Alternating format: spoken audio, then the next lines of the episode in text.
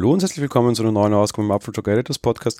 Wir sprechen heute über eine Partnerschaft, die es schon sehr lange gibt. Eine Partnerschaft, die aktuell allerdings ein bisschen bedroht wirken mag. Wir sprechen über die Zusammenarbeit zwischen Intel und Apple, die in den letzten Jahren durchaus interessante Früchte getragen hat. Und das war durchaus nicht nur in den letzten Jahren so, sondern eigentlich auch in den letzten Monaten und ja sogar Wochen. Worüber ich konkret sprechen mag, ist vor allem die Vorstellung des neuen MacBook Pro 13. Das, was wir jetzt eben am May davor, vom 4. Mai bekommen haben, ist jetzt etwa ungefähr einen Monat her. Und damals durften wir uns durchaus einige Fragen stellen, Fragen, die wir in der einen oder anderen Folge auch im SE-Podcast schon erläutert haben. Der Grund ist vor allem der dort eingesetzte Prozessor, der aber nämlich nicht bekannt Apple und Intel haben hier klar eine Sonderlösung entwickelt und gefunden, beziehungsweise dürfte halt Intel, wie so häufig schon, darauf komme ich aber später noch, eine Sonderlösung für Apple gestrickt haben, um genau ihren Anforderungen zu entsprechen. Wir haben das bereits in der letzten SE-Folge, wie gesagt, besprochen. Apple hat offenbar hier eine eigene Lösung bekommen.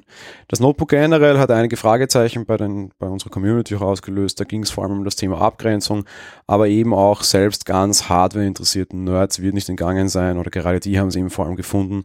Apple verwendet hier Technologie, die wir so noch nicht kennen und die offenbar in Zusammenarbeit oder eben auf Auftrag hin von Intel entwickelt wurde und jetzt tatsächlich, ja, das kann man schon sagen, in der breiten Masse eingesetzt wird. Gehen wir mal auf die Details. Apple setzt einen Core i7 10668 NG7 und einen Core i5 1038 NG7 ein. Das sind Prozessoren, die so nicht bekannt waren. Das Neue ist vor allem dieses N, also das N steht in dem Fall tatsächlich für New oder Neu oder was auch immer. Ähm, das ist der Hinweis für den Prozessor, den aktuell nur Apple bekommt und den Apple aktuell als einziger einbaut. Es handelt sich konkret um Ice Lake Prozessoren, Ice Lake U-Prozessoren, also die mobilen Geschichten der zehnten Generation. Die kriegt man erst im besseren Modell ab 2000 Euro.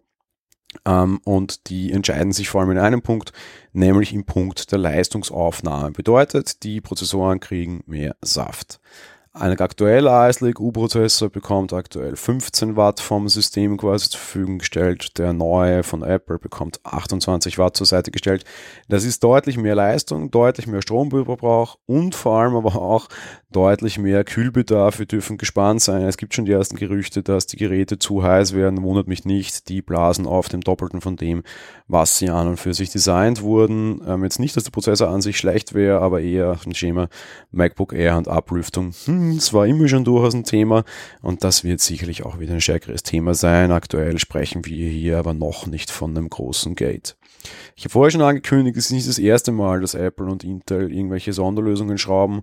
Unter anderem aufgrund solcher Lösungen und solcher Zusammenarbeiten war überhaupt das aller, aller, allererste MacBook Air vor über zehn Jahren mittlerweile erst möglich geworden. Es war ein durchaus magischer Moment. Ich war live dabei und für mich war der tatsächlich wirklich sehr beeindruckend, als Steve Jobs und äh, Yael Naims New Soul aus einem Postkuvert, also einem Papierkuvert mit so einer Schnürung, das MacBook Air rauszog. Ein sehr dünnes Gerät. Fakt ist, das war nicht nur nicht nur Apples Ingenieursleistung, sondern durchaus aus einer größeren Ingenieursleistung von Intel.